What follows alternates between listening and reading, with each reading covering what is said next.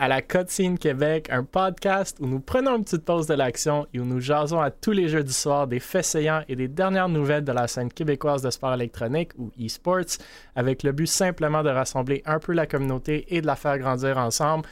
Encore une fois, s'il vous plaît, n'hésitez pas à nous envoyer des sujets que vous voyez passer ou les taguer avec le hashtag Jason Esports, J-A-S-O-N-S Esports. N'hésitez aussi pas d'interagir dans le chat. On va essayer de prendre vos commentaires, vos questions au fur et à mesure euh, qu'on parle des sujets et on va essayer d'y répondre ou du moins euh, de les broadcaster durant le stream.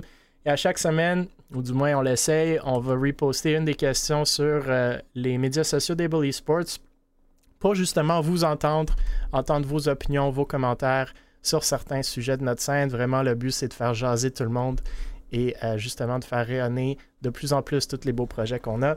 Donc, sans plus tarder, encore une fois, merci d'être parmi nous. Nous sommes heureux cette semaine d'avoir, ben, bien entendu, moi de retour, 1000 cofondateurs, VP de développement des affaires chez Bully Sports et administrateur chez la Fédération québécoise de sport électronique. Zopix, de nouveau de retour, fondateur chez Vexo Esports, desquels on parle souvent sur ce podcast. Firefox, aussi de retour, commentateur e-sportif, principalement sur League of Legends. Il est aussi consultant e-sports. Euh, pour les cégeps et porte-parole du programme e-sports du cégep de Sorel-Tracy. Et Bernie, euh, un des OG de la scène, mais la première fois sur le podcast, avant que je me trompe, fondateur chez Bernie Media. Euh, il est impliqué derrière les scènes dans plusieurs projets événements e-sportifs depuis longtemps. si vous ne connaissez pas encore Bernie Media, ben, c'est parce que vous n'écoutez pas assez. C'est un des premiers, sinon le premier partenaire chez Able Esports et qui est en grande partie responsable pour tout ce que vous voyez sur euh, ce stream. Donc, euh, les animations graphiques, transitions vidéo. Bref, si vous avez des besoins en production, animation, overlays, allez parler à Bernie. Il est occupé, mais ça vaut le coup. Messieurs, encore une fois, cette semaine, beaucoup de sujets. Donc, merci d'être là avec moi pour euh, en parler. Et le premier des sujets qu'on a ce soir, c'est No Reset, donc euh, No Reset Speedruns, qui euh, ont amassé plus de 16 000 euh, au bénéfice de la Fondation des gardiens virtuels. la semaine dernière, on a parlé de l'événement personne qu'organisait No Reset dans un de nos épisodes précédents. Bref, l'événement s'est passé la semaine dernière de ce que je peux voir semblait avoir été un succès. Pour ceux qui sont moins familiers, No Reset, c'est une association de speedrunning qui vise à développer la scène locale du speedrunning et à aider de nombreuses organisations caritatives en, euh, organisant des marathons et euh, d'autres événements liés au speedrunning.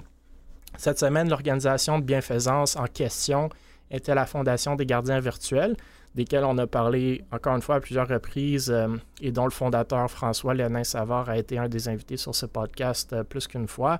Dans tous les cas, la Fondation des gardiens virtuels elle se dit être une balise en ligne pour les jeunes en détresse et travaille euh, à promouvoir l'utilisation responsable du numérique. Nous, chez Able, on est partenaire avec euh, la Fondation depuis euh, ben, nos tout débuts. Et si vous ne connaissez pas, je vous suggère fortement d'aller consulter leur site web et encore mieux de vous impliquer de près ou de loin. Euh, ils ont une très belle mission et de beaux projets dans la scène. Bref, moi, j'ai malheureusement pas pu participer à l'événement euh, récent de No Reset, mais de ce que j'ai vu des médias sociaux, je crois que Firefox, tu y étais. Donc, euh, je sais pas si toi, tu veux justement nous en parler un peu et nous dire comment a été l'événement. Ah, moi, j'étais juste là pour stalker le buffet gratuit, en fait. Parfait. Les biscuits gratuits. I wish.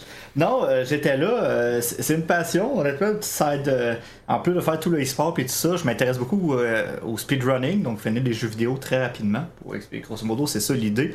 C'est l'idée du speedrun, c'est de terminer un jeu le plus rapidement possible, avec des règles ou sans règles. et puis, c'est ça, c'est un marathon de, trois jours, vendredi, samedi, dimanche. dernier où on a pu faire ça. J'ai participé en tant que, que speedrunner justement vendredi. Et euh, j'en ai profité de donner un peu de mon temps pour les aider euh, sur la diffusion aussi au niveau de, euh, de l'animation et quelques commentaires pertinents pendant les runs. Et c'était super le fun.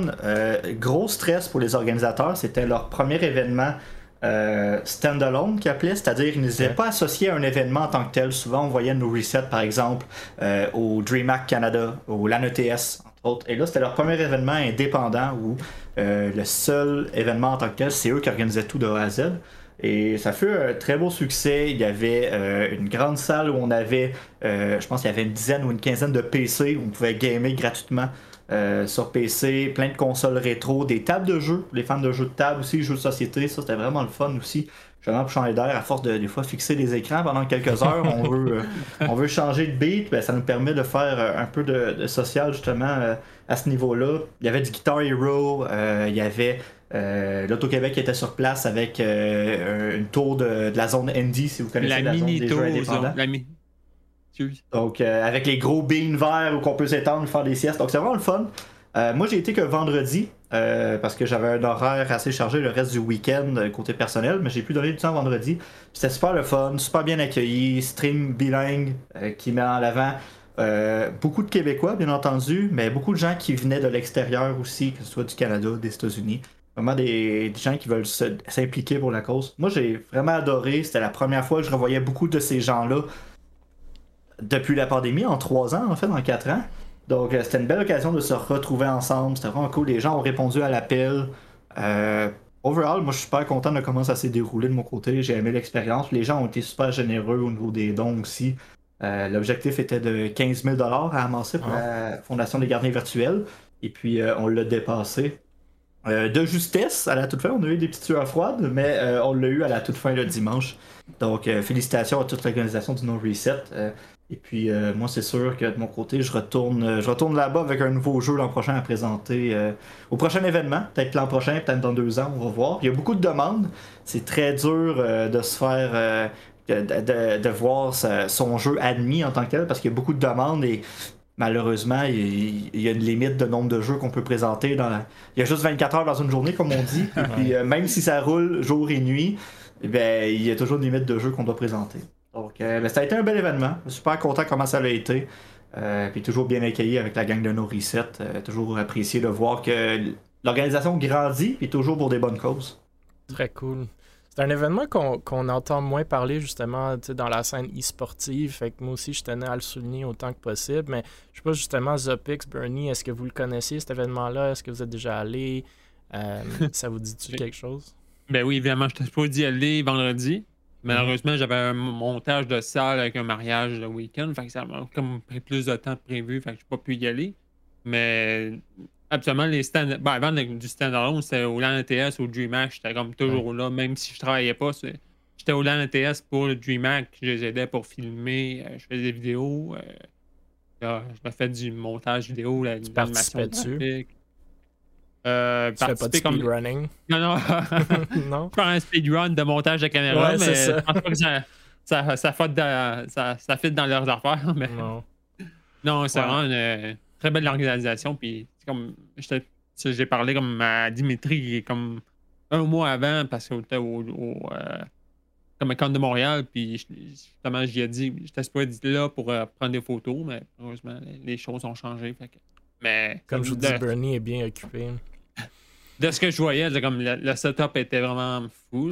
Comme les caméras, il y en avait neuf C'était où, euh, Je pense qu'il y en avait 12. Euh, c'était. Double C'était. Euh, Double Tree Hotel from ah, Hilton, dans le coin de Dorval, en fait. Donc, on n'était pas très loin de l'aéroport pour les gens qui arrivaient en avion. Il y en a quelques-uns qui ont fait le voyage si populaire que ça, c'est cool. On avait des gens, je veux pas donner n'importe quoi, mais Nouveau-Brunswick ou île du Prince-Édouard oui, ouais, c'est ce que j'ai. Ils sont venus en avion. J'ai entendu aussi. Donc, euh, communauté francophone ou bilingue, comme je disais aussi. vraiment, oui, ça attire des gens un peu partout. Puis, il y a un fun fact il y a un couple qui venait d'Allemagne qui était aucunement au courant de l'affaire. là. Il arrive à l'hôtel, il voit c'est quoi ça, du speedrunning? Ah, ben c'est combien? 39 pièces. Ah, alright, on va, on va acheter un billet. Comme, du monde qui était sur place à l'hôtel, on va acheter un billet pour, le voir parce que le, speedrunning leur intéressait. Ouais. Je pense que c'est niche, euh, puis mm. c'est tout à fait euh, superflu comme histoire, mais ouais, je sais pas, sais pas si c'est très. Euh, c'est super populaire à l'extérieur de ce marché-là. Mais toi, Zopix, tu connaissais-tu cet événement-là Alors. Moi, je suis le, petit jeune de ce podcast. Je ne connaissais malheureusement pas cet événement-là. Mais je trouve ça vraiment cool. là, je viens d'aller checker un peu leur profil et puis je vais m'informer pour les, prochains événements qu'ils font parce que c'est vraiment cool. Mais non, je savais pas c'était quoi, mais c'est aussi, je suis zéro, mais zéro dans le speedrun. Là, ben moi non plus. Moi, j'ai vu passer parce que justement, c'était la fondation, puis, puis je mm. parle assez souvent à Léonin, mais moi aussi, j'ai jamais été dans un événement de même, puis honnêtement, je, le regrette.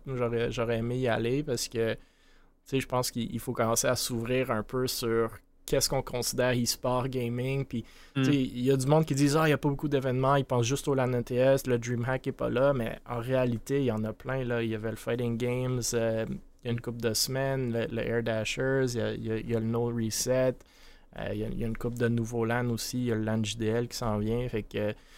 Euh, c'est très très cool. Puis je pense que ces communautés-là peuvent toutes commencer à se rassembler ou au moins avoir du overlap. Hmm. c'est là qu'on que la scène va vraiment commencer à grandir de façon intéressante. Très cool. C'est vrai, que la communauté des sports, euh, de speedrunning, c'est niche, mais euh, c'est vraiment une communauté qui est super. tes approches sont, sont, vraiment nice pour euh, t'expliquer comment est-ce que le jeu fonctionne, comment est-ce que leur technique, surtout comment est-ce qu'ils font pour arriver à ce résultat-là. Ouais. Ouais, puis c'est. Il y en a vraiment pour tous les âges. C'était pas c'est pas comme le e-sport où des fois ça te prend. Des fois, c'est pas tout le cas, mais des fois on dirait que ça te prend une certaine connaissance des jeux. ou tu sais, faut que soit. Pour embarquer dans un e-sport, faut que tu connaisses déjà le jeu a priori. Au niveau du speedrunning, ce qui est chouette, c'est que à partir du moment que tu joué un peu à un jeu vidéo, t'en as de tous les genres. Ça peut aller de. Il y en a qui vont faire des speedruns sur la la NES, la, Super NES, tu sais, des jeux rétro des années 90. Et après ça, tu vas avoir des speedruns sur des jeux de 2018-2020. Tu sais, on est passé de Castlevania 1 à des speedruns de Diablo 3. Tu sais, je veux dire, on, on en avait de tous les genres, en passant par euh, Super Mario, euh, Banjo Kazooie, on avait eu du Diddy Kong Racing. Tu sais, il y en a vraiment. Toutes les sortes de jeux auxquels tu as pu jouer ici. Il y en a vraiment de tous les genres, de tous les goûts. Fait indirectement, il y a toujours quelque chose qui vient te chercher. Et c'est juste le fait de dire moi, je me trouvais hâte quand j'étais jeune d'avoir fini le jeu. Ça m'a pris 45 heures. Le gars, il finit en 45 minutes. ouais, c'est ça. c'est ça. Tu sais, là, j'étais pas si hâte que ça, mais c'est le fait d'être flabbergasté qu'il y a quelqu'un qui a pris le temps d'apprendre à comment le finir par cœur. C'est juste le fait de aller rapidement puis montrer à quel point des fois les jeux peuvent être brisés à quel point on peut briser les jeux des fois justement les rendre buggés mm. euh, c'est vraiment euh, c'est une, belle expérience c'est de quoi euh, qui mérite d'être connu puis pense qu'on a une belle organisation ici au Québec en plus. Ça se veut pas juste québécois comme événement, mais au niveau des organisations qu'on touche, c'est pas. Euh, ne ramasse pas des millions. On peut pas faire comme des gros événements de speedrun qui vont mm. aider Médecins sans frontières, mettons. Mm. On vise plus local, mais on a un impact ici directement, puis ça permet justement d'impliquer notre communauté.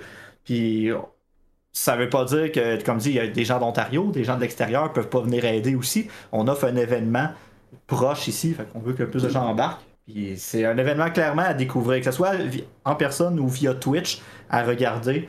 Euh, c'est de quoi qui, honnêtement, sur le side, pendant que vous faites du ménage à la maison, de la popote, de la cuisine, peu importe, ça se met très bien sur le side à regarder, jeter un coup d'œil, puis il me semble, je viens juste, il y a deux minutes, il était au premier tableau, il était au boss de fin, what the fuck, ça, s'écoute super bien sur le side, honnêtement. C'est, euh, le genre d'événement que j'adore aussi, c'est mon, mm. c'est mon petit dada. En dehors du e-sport, je dois avouer, c'est, c'est le petit truc où des fois, je peux me perdre un 2-3 heures à regarder des speedruns. Très cool. Ouais, je vais, je vais prendre note pour euh, essayer d'y aller la prochaine fois. Hein. Moi et Zopix, on va y aller ensemble parce que ouais, connaît main dans la main. Exact. Moi, il y, a, il y a Dimitri a parlé de surveiller son Discord parce que dans peut-être six mois, elle peut-être je lance. Ok. Ce que j'ai entendu à la fin là. Il y a un petit tease comme quoi que le prochain événement de nos resets après ça, là, c'est, on parle à travers notre chapeau, c'est des petits teas qui ont été lancés, mais qu'on n'aurait pas à attendre un an avant le prochain événement. Euh, fait qu'on il parlait possiblement d'un événement euh, ce printemps prochain. Mm-hmm. Euh, on va peut-être en lien avec un, événement ou pas, on sait pas, mais il disait que ça prendrait pas un an avant que nos resets reviennent avec un nouvel événement. C'est cool, mieux. ça. La, la, salle où ce qui était, il y avait le deux tiers, le un tiers est en rénovation. Ils peuvent étendre encore plus. S'ils font la même place, ouais. Ouais. Cool. Ben, c'est cool. C'est pas évident de faire plus qu'un événement en personne par année. Euh, mm. encore mieux pour, encore mieux pour voir, de voir ça. Puis, euh, non, c'est très cool aussi pour la Fondation des gardiens virtuels qui, qui, ramasse euh, de l'argent à gauche et à droite. Là. Il y a JDL qui s'en vient aussi cette année qui, qui, est au mm. bénéfice de la Fondation. Fait que comme j'ai dit, ils ont des super beaux projets aussi. Puis, euh, faut pas, faut pas perdre de vue l'impact réel que, que, ça a derrière tout ça. Donc, très très cool. Bon, pour revenir un peu au e-sport plus traditionnel, si on veut, euh, il y a une autre équipe euh, québécoise euh, cette semaine qui se qualifie pour les finales de Valorant du Bell Esports Challenge. Donc, comme à l'habitude ces derniers temps, on parle de nouveau du Bell Esports Challenge. C'est une série de tournois canadiens organisés par Bell et DreamHack, justement, dans les jeux de Valorant, Rocket League et Call of Duty. les finales de ces événements se dérouleront en personne au Fan Expo à Toronto le 26 au 28 août prochain, fait dans quelques semaines. La semaine dernière, on a vu la deuxième, euh, ou le deuxième plutôt, et dernier qualifier de Rocket League prendre place, confirmant que trois des quatre équipes en finale seront des équipes québécoises, ou du moins majoritairement québécoises, à Rocket League. Durant la première qualification de Valorant, c'est l'équipe québécoise de Alpha One qui se sont qualifiées auprès d'une autre équipe. Et cette semaine, lors de la deuxième qualification, on a vu l'équipe euh, québécoises de Swift, Strong, Antol, Dynasty et Rimka, dénommés les Power Rangers, se qualifier aux côtés d'un PUG euh, sans nom, mais qui inclut toutefois des gros joueurs de la scène de Valorant canadienne comme Energy Android, PBBG, et Critical. Je note que l'équipe des Power Rangers avait perdu durant la première qualification contre justement l'équipe d'Alpha One. Donc on verra donc euh, peut-être un revenge match entre les deux équipes qui avaient québécoise à Toronto dans une coupe de semaines. Mais déjà deux équipes sur quatre à Valorant et trois équipes sur quatre à, Rocket League. Moi, je trouve ça très, très cool. Euh, il y avait d'ailleurs plusieurs bonnes équipes québécoises dans le deuxième Fire de Valorant que je tiens quand même à nommer, euh, incluant l'équipe féminine de Able Esports qui ont malheureusement perdu en première ronde.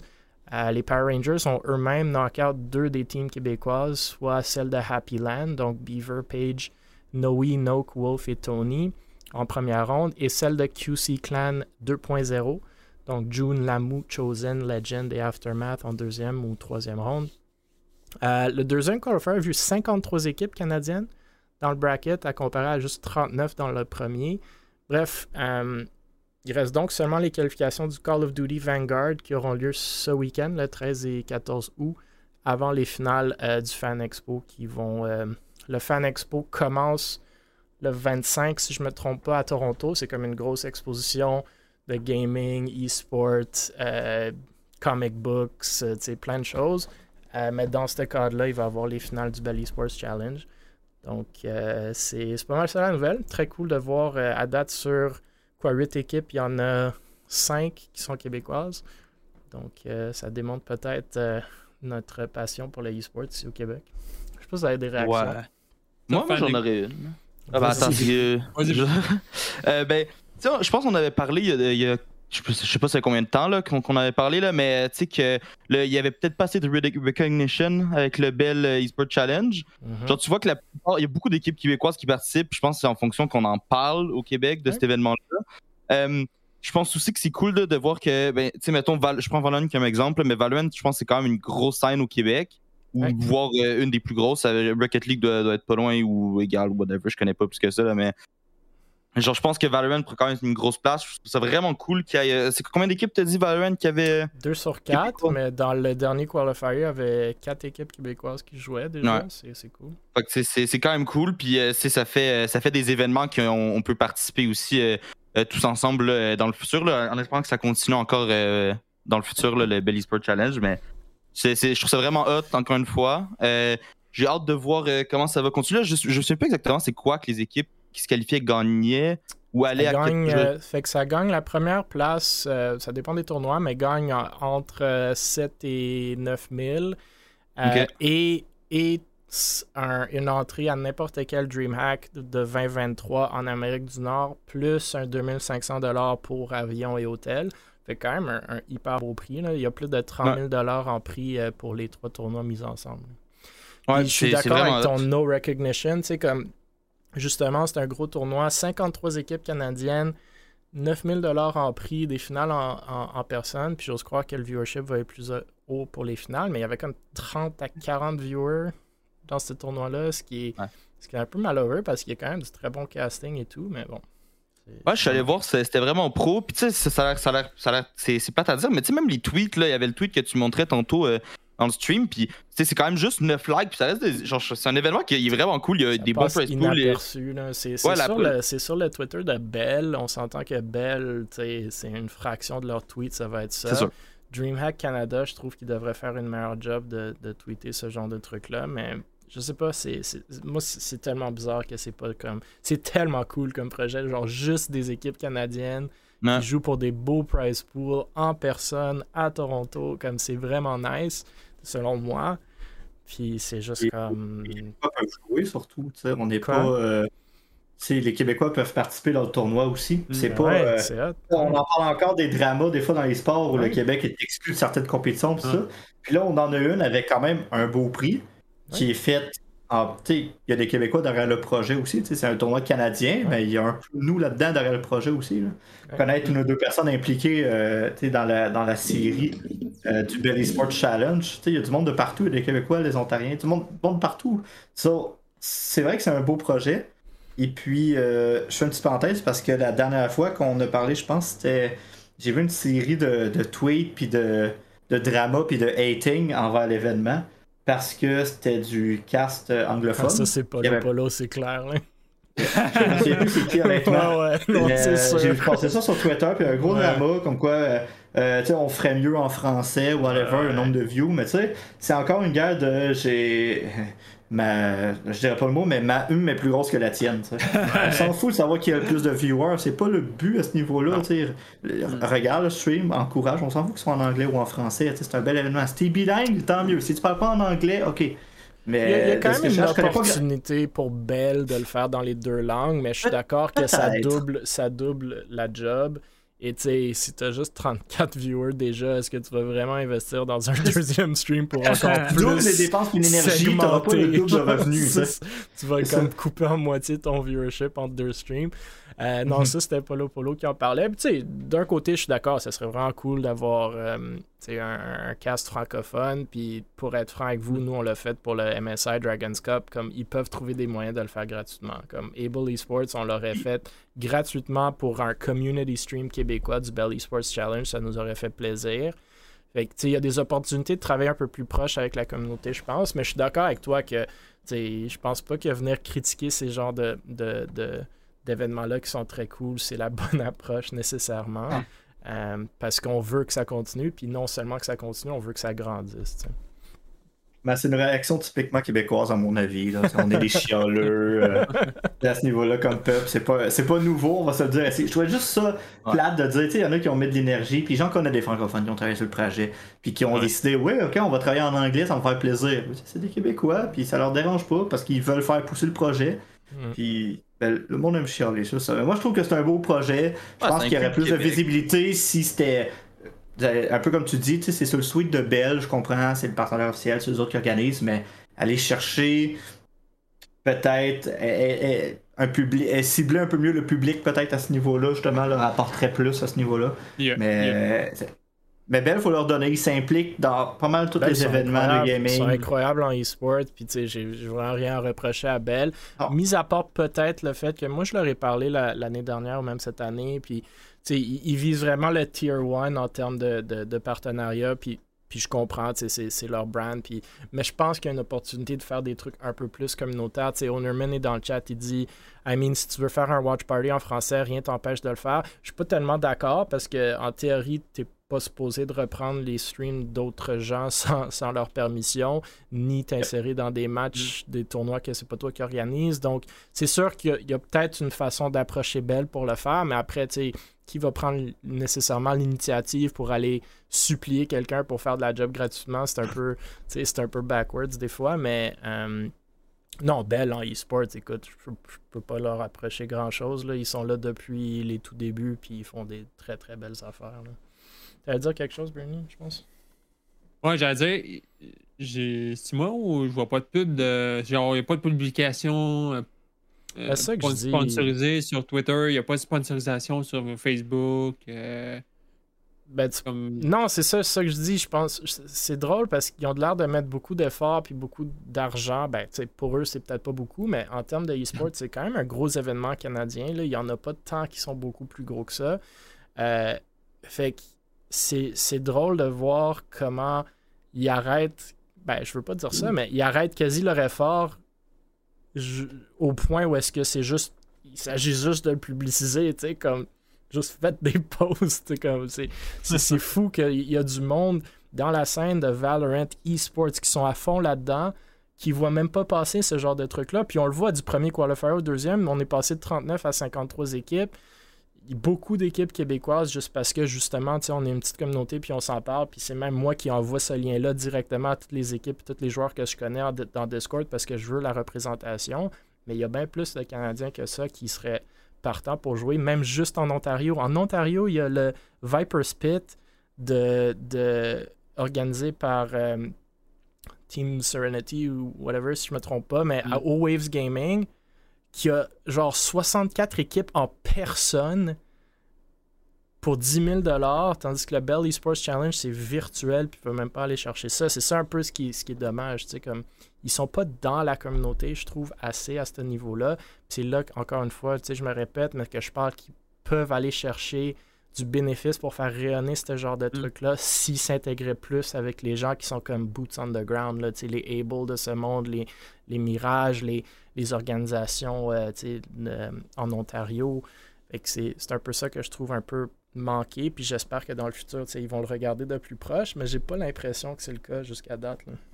J'ai l'impression qu'ils voient qu'ils prennent juste pour mettre leur nom belle, afficher le nom belle, puis that's it. exact, c'est un super bel événement, on est dessus, on est proud de, de la qualité, mais c'est comme quasi qu'ils s'en foutent puis je peux pas croire, mais moi, ça me paraît comme s'ils s'en foutaient si c'était populaire ou pas. Genre, c'est comme, non, on le fait, mm. c'est cool, c'est bien fait.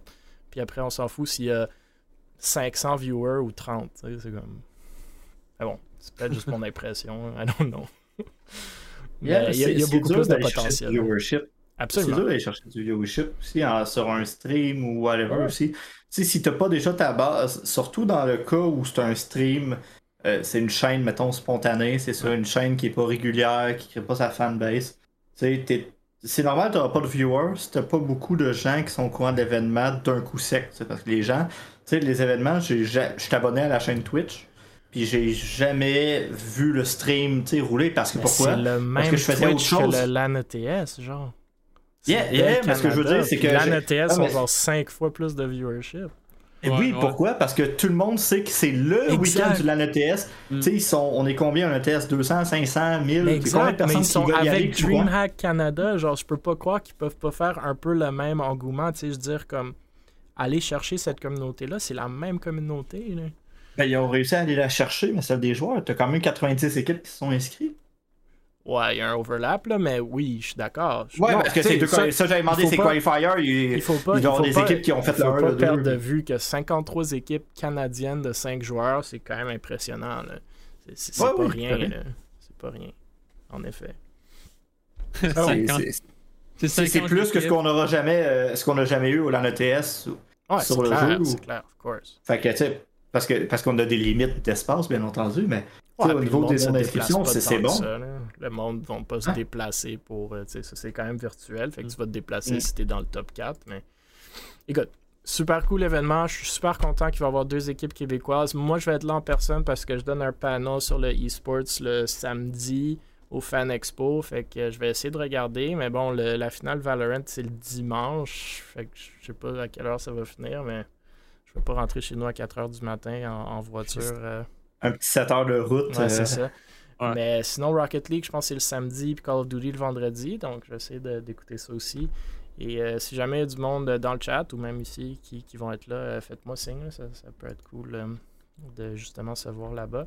Mais un, gros, un, gros événement d'expo. Puis c'est un peu cool que ça s'intègre là-dedans parce que justement, François Léonin disait la dernière fois quand lui était allé, le, le Bell Esports ou le, la compétition e-sportive, c'était genre au plein milieu. Fait que même du monde qui ne connaissent pas trop l'e-sport, le voit, s'intéresse peut-être un peu. Euh, fait qu'encore une fois, une belle opportunité de faire rayonner la scène mm. euh, canadienne e-sportive. Le Fan Expo, c'est comme, euh, comme le Comic Con de Montréal, une version Toronto. Genre, ouais. C'est ce que je comprends. Ouais. Un, peu plus gros, j'ai envie de dire. Ouais. Mais ouais. Parce que ça ratisse un peu plus large, mais c'est sur le même concept. C'est un événement de geek en tout genre, vraiment, élargi, que ce soit. Non, mais dans le sens, c'est bien aimé. Ouais, ben, nous autres, en fait, mais dans le sens au sens large, c'est ça. C'est pas juste Comic Con, c'est beaucoup focus sur Comic Book.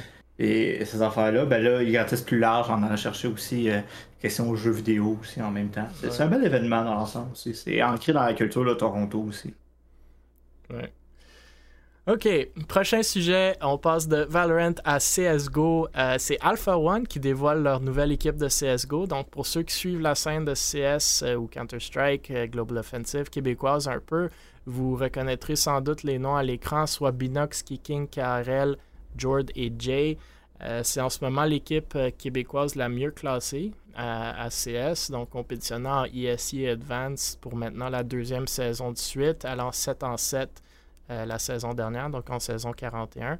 Pour ceux qui suivent le podcast religieusement, vous vous souviendrez que cette équipe était celle euh, que Vexo a droppée en off-season, décidant de garder leur équipe américaine dans la même ligue, vu qu'il y avait deux équipes compétitionnant au même niveau.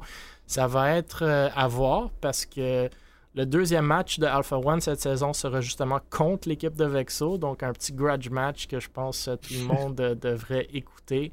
Euh, puis je suis sûr que Zopix va l'avoir euh, sur leur Twitch euh, avec ça. Puis je sais pas si Alpha One vont faire pareil. Mais bon, bref.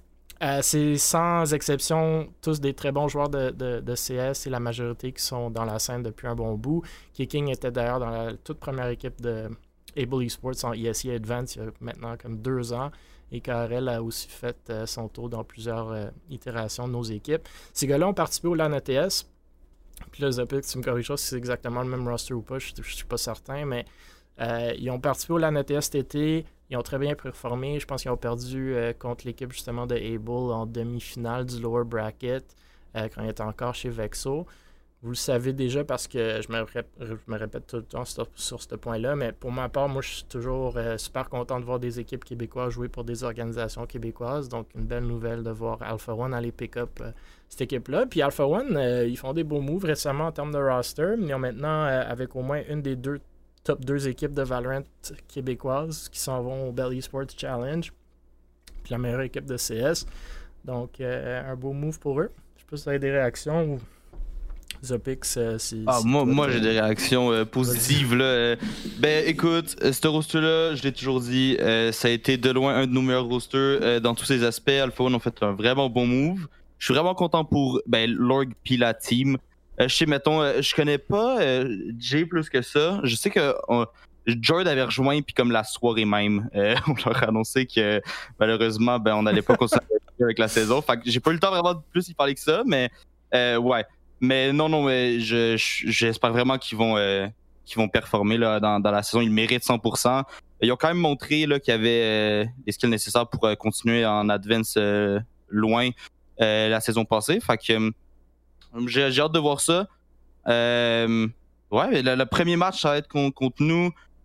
premier ou deuxième? Je, ben, je pense que c'est cédulé deuxième, mais ça se, peut, ça se peut que les cédules changent. Quelque chose comme ça. Euh, fait que, fait que ouais, moi, Alpha One, je les ai toujours bien aimés. Fait que c'est vraiment trop cool que ce soit eux qui aient pris le roster. ça va faire une bonne, une bonne petite rivalité avec du monde qu'on aime bien. Fait que, puis, comme tu te dis, là, c'est une heure québécoise avec une team québécoise, c'est toujours cool. Fait que ouais, moi c'est 100% du positif. Je pense que c'est de loin le, le roster le plus euh, stable. Euh, ouais. Euh, que c'est pas au Québec, parce que la plupart des rosters sur deux semaines, ben ça, clac, clac, c'est fini. Fait que moi, je suis content de voir des rosters qui restent ensemble puis qui continuent comme ça. Fait que c'est 100% du positif de mon point de vue. je trouve ça trop cool. Ouais, moi aussi. C'est cool, j'adore cette équipe-là. Euh, encore une fois, c'est du CS. C'est toujours plus cool aussi quand c'est du CS. George est dans le chat, il dit que c'est Kicking la IGL. Puis ouais, Kicking, c'est la IGL depuis longtemps, je pense, dans toutes les équipes euh, où est-ce qu'il a joué. Puis un des meilleurs, sinon le meilleur IGL au Québec. mais euh, c'est une très bonne équipe. Moi, j'ai hâte de voir ce match-là. Firefox Bernie, des réflexions ou des réactions ou sinon juste est-ce que vous aimez CSGO ben, moi, moi j'aime bien CSGO. J'aime bien regarder comme un Holland TS, comme les finales, comme c'est assez intense. Mais je suis pas un trop regardeur de CSGO en, tant que tel. Ouais. C'est euh, un jeu qui date depuis 24 ans, mm. si je me trompe pas. J'ai commencé au bêta 1. Fait que euh, c'est mon jeu de prédilection. Mm. Moi, ça, moi, je me suis contenté de créer des maps sur CS 1.6. Ouais. Fait que, euh, ça, remonte un peu. Fait que, euh, ouais, on modait des maps et on en créait.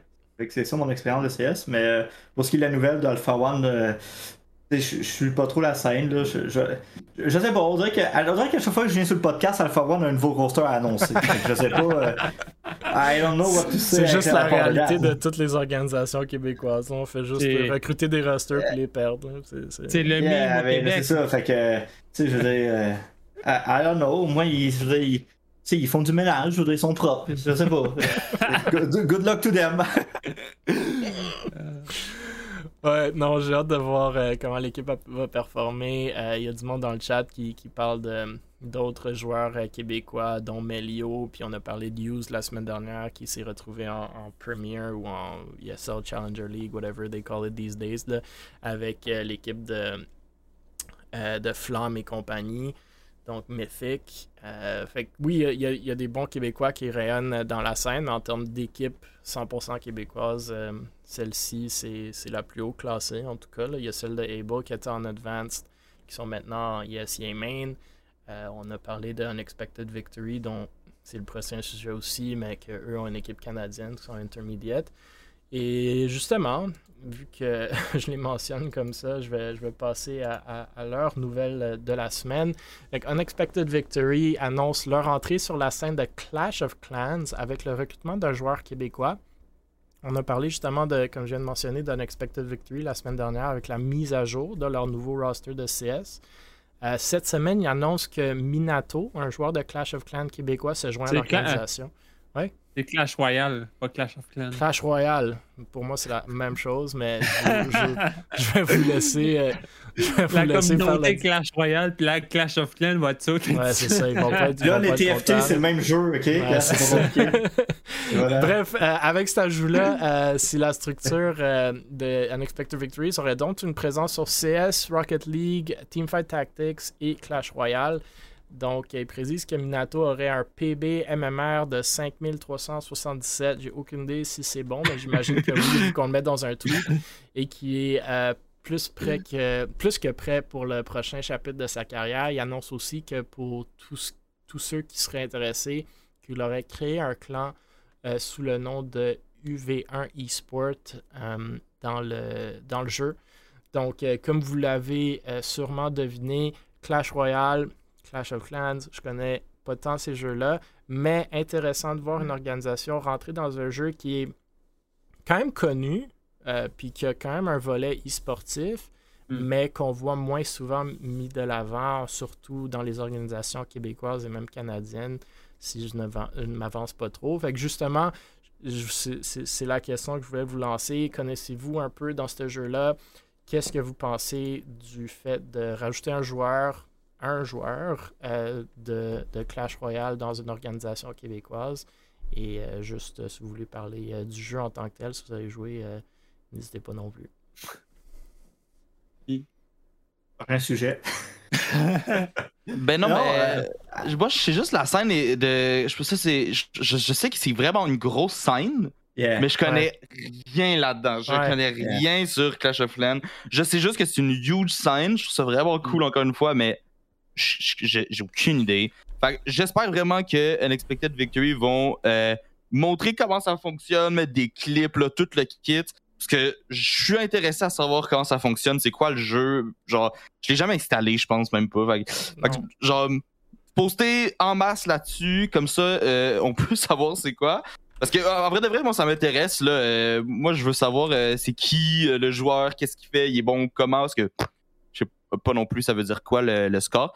Fait que j'espère vraiment qu'ils vont utiliser cette opportunité-là pour nous faire découvrir le, jeu à ceux qui connaissent pas. Je pense qu'il y en a qui connaissent, évidemment, au Québec souvent.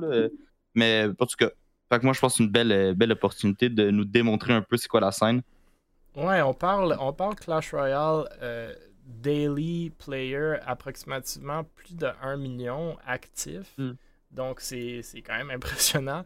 Euh, c'est sûr que des jeux mobiles, c'est on voit plus de players que, que d'autres jeux d'habitude, mais euh, moi aussi, je suis, je suis, ben, je suis tes commentaires, The dans le sens que c'est une grosse communauté, ça je le sais, mais c'est un jeu que je suis moins familier ou pas du tout.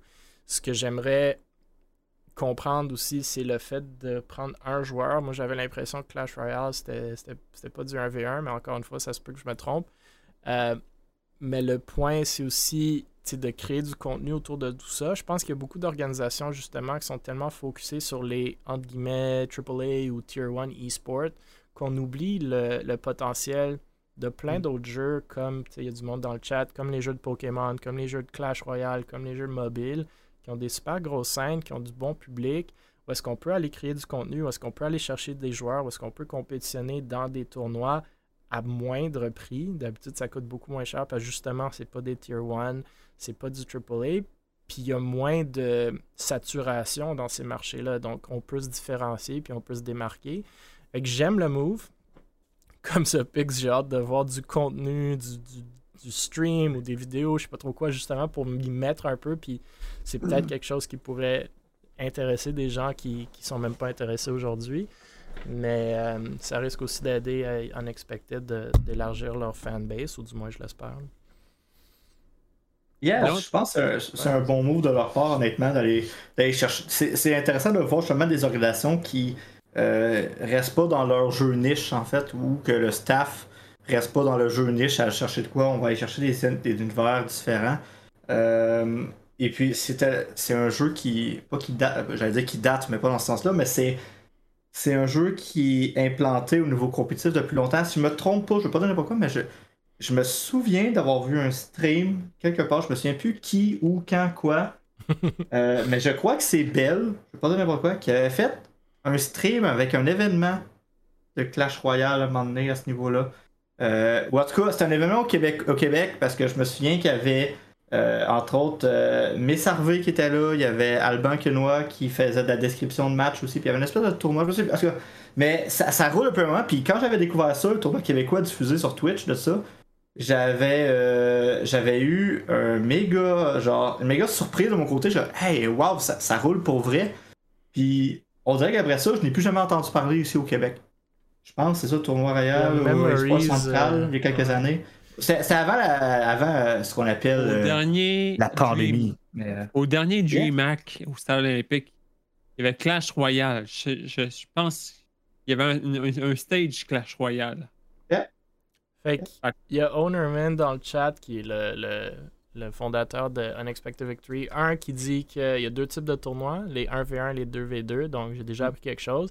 Il dit euh, ils ont euh, Memories est là qui, dit, puis justement c'est notre prochain sujet, euh, Memories, mais il dit qu'il y a eu un tournoi de Clash Royale au eSports Central en 2020 ou 2019 plutôt. Puis Ownerman dit le World Gaming au Centre Bell, il y avait un tournoi de Clash Royale. C'est Optic Gaming qui avait gagné sur CSGO. Il y avait aussi CSGO. Euh, Clash Royale n'était pas au DreamHack, Clash of Clans l'était. Bref. Euh, il faut que le monde se choisisse des meilleurs noms de jeu parce que euh, je comprends que Clash c'est un, un bon mot, mais bref. Clash Royale. ça clash. Ça clash. mais non, une, nouvelle, une nouvelle cool. Moi, j'aime, j'aime voir la diversification. Puis il y a Gadi dans le chat, le, le, fondateur de Valors, qui n'existe plus aujourd'hui. Mais Valors aussi avait fait quelques moves de différenciation, d'aller dans des jeux un peu moins connus. Puis je pense que ces moves-là sont super intéressants d'un point de vue, encore une fois, différenciation, euh, plan d'affaires, euh, une, façon d'aller chercher un public qui n'est pas déjà saturé ou ciblé euh, nécessairement très directement. Donc j'ai hâte de voir. Et justement, en parlant de Memories, c'est notre prochain sujet. Donc on va y sauter tout de suite. Memories rejoint Astralis en tant que designer graphique. On a parlé de Memories antérieurement connu sous le nom euh, ou sous le pseudo de Ripsa à quelques reprises sur le podcast. Il a même été un des invités dans un de nos épisodes précédents. Euh, bref, Memories, c'est le fondateur de Nocturnes, une organisation ou plutôt une équipe principalement en Tier 2 de Rainbow Six dans la NACL donc la North American Challenger League. Nocturnes ont fermé leurs portes récemment, une nouvelle qu'on a couvert il y a quelques semaines. Memory, c'est aussi un designer graphique et c'est d'ailleurs lui qui faisait les graphiques pour Nocturnes. De mémoire, il avait même fait une rebrand non sollicité pour Able il y a quelques mois. Donc, bref, cette semaine, il nous annonce euh, qu'il se joint à Astralis comme designer graphique pour le Berlin Major qui débute dans quelques jours, le 15 août pour ceux qui sont moins au courant de la scène de Rainbow Six, le Six Major, c'est un tournoi professionnel de Rainbow Six Siege organisé par Ubisoft. Le Major se situe dans divers lieux à travers le monde, cette fois-ci à Berlin. Le tournoi rassemble les meilleures équipes des ligues régionales de Rainbow Six et sert de finale interrégionale pour chaque stage. Il y en a trois mm. par année. Euh, Astralis, c'est une organisation e-sportive euh, qui ont fait leur entrée sur les marchés publics en été 2021 euh, et qui sont le plus connus pour leur dominance à CSGO, qui ont fait leur entrée sur la scène de Rainbow Six en septembre dernier en acquérant Disrupt Gaming et leur spot dans la NAL ou la Tier 1 de Rainbow Six, la National American League, ou North American League, pardon, où est-ce que justement nos amis chez Mirage compétitionnent aussi. Bref, pour ma part, je pense qu'on espère tout pour Memories que ce job ponctuel pourra devenir quelque chose de plus permanent ou sinon servir d'un tremplin pour sa carrière de designer graphique. Je pense que c'est non négligeable, aller travailler pour euh, quelqu'un comme Astralis. Donc, euh, je tenais à le souligner, mais je ne sais pas si vous avez des réactions ou peut-être plus d'informations pour Ben, moi, je sais que Memories avait fait un post qui euh, se demandait s'il devrait quitter son emploi actuel pour se mhm. lancer en freelance en graphic design. Puis je crois qu'il a fait son annonce justement d'Astralis juste après. Je trouve ça vraiment trop cool parce que j'ai fait la même décision il y a pas trop longtemps, puis ça a été tellement words. Mm. Euh, fait de mon point de vue, je trouve ça génial qu'il y ait de plus en plus de designers qui prennent euh, l'avant de, Parce que tu sais, c'est genre c'est pas tout le monde qui peut aller euh, tu sais moi j'avais pas les résultats pour aller étudier juste en graphic design il faut que j'aie dans un autre programme mettons cégep etc fait que je trouve que le freelance vraiment bons résultats pour aller travailler en, étonnamment étonnamment ah les programmes de graphic design c'est tellement contingenté je hmm. sais pas trop pourquoi mais c'est vraiment ben, en tout cas, ça dépend euh, des écoles, mais en tout cas, les écoles qu'il y avait autour de chez nous, c'était bien contingenté. Fait que, euh, fait que je trouve ça cool. Je trouve que le freelance, c'est quelque chose qui, qui, évolue de plus en plus. Fait que je trouve ça vraiment hot la décision qu'il a pris. Euh, moi, j'y ai conseillé. Je pense que je pense qu'il a pris la bonne décision. Puis justement, le fait qu'il puisse travailler avec Astralis juste après avoir pris cette décision-là, je trouve ça, c'était peut-être prévu en avance aussi, je sais pas, mais je trouve ça vraiment génial je pense qu'il deserve. Il avait fait aussi un post qui voulait être reconnu là, comme un des, des tops au graphic design au Québec. Je pense que j'adore ça. Encore une fois, moi, je respecte, je respecte la scène euh, du design qui se développe. Je pense qu'au Québec, on a vraiment des bons, bons, bons créatifs. Fait que, ça continue à se développer. Moi, je trouve ça juste trop cool. Fait que c'est 100% sûr que c'est hot. Ça va peut-être motiver d'autres mondes aussi à continuer là-dedans, à, continuer à évoluer pour aller chercher des plus gros contrats. Fait que, ouais, ça, 100%. 100% hot ce que, ce que a fait, je le supporte 100%. Bernie. ouais, euh, ben tu sais, moi, moi, en tant que travailleur autonome, fait j'ai un peu la, la même. Ouais. Je peux. Je, je, suis là-dedans, là, fait que je peux, je peux parler absolument là-dedans. ouais. fait que je peux parler un peu du côté de se lancer, c'est vraiment se lancer dans le vide presque. Ouais. Mais tu sais, c'est moi, je suis parti avec une, base que j'avais des, une base de clients, une, base de référence qui m'a aidé à pouvoir développer. Fait que c'est sûr que si tu, si tu sors de l'école au jour le lendemain, puis t'as pas de portfolio, t'as pas de site web, t'as rien pour présenter ce que tu fais, euh, c'est clair que euh, te lancer à ton compte, ça va être plus difficile. Mais si tu prépares déjà tout durant tes cours, tes cours, même ben, t'es pas obligé de faire des cours. Comme... Moi, j'ai fait, fait un, même pas une année de cégep. En... J'avais des cours de design graphique. Puis euh, je, je, capotais, je tripais. mais, j'ai pas, pas un diplôme, mais je suis là-dedans aussi. Là. Mais c'est ça. Si t'as avoir des bagages, avoir un bagage, ça aide beaucoup à pouvoir euh, chercher. Puis justement, tu sais, comme faire des projets comme ce qu'il a fait pour les Able, comme un, faux logo ou un faux branding euh, pour ci, pour ça, pour ça. Ben, c'est bon parce que ça, au moins ça dit ben, cette personne-là a des aptitudes pour pouvoir au moins travailler, euh, pouvoir faire de quoi, puis présenter. Ouais, ben je pense que c'est justement pourquoi le fait d'avoir été dans Nocturne puis d'avoir fait tout leur graphisme, ça l'a aidé. Euh, après, moi, j'ai toujours le questionnement, c'est hmm. super cool de travailler en e-sports en termes de, de, graphic designer parce que, ben, Memory, c'est un joueur de Rainbow Six, je me trompe pas, puis il y a une passion pour le e-sport.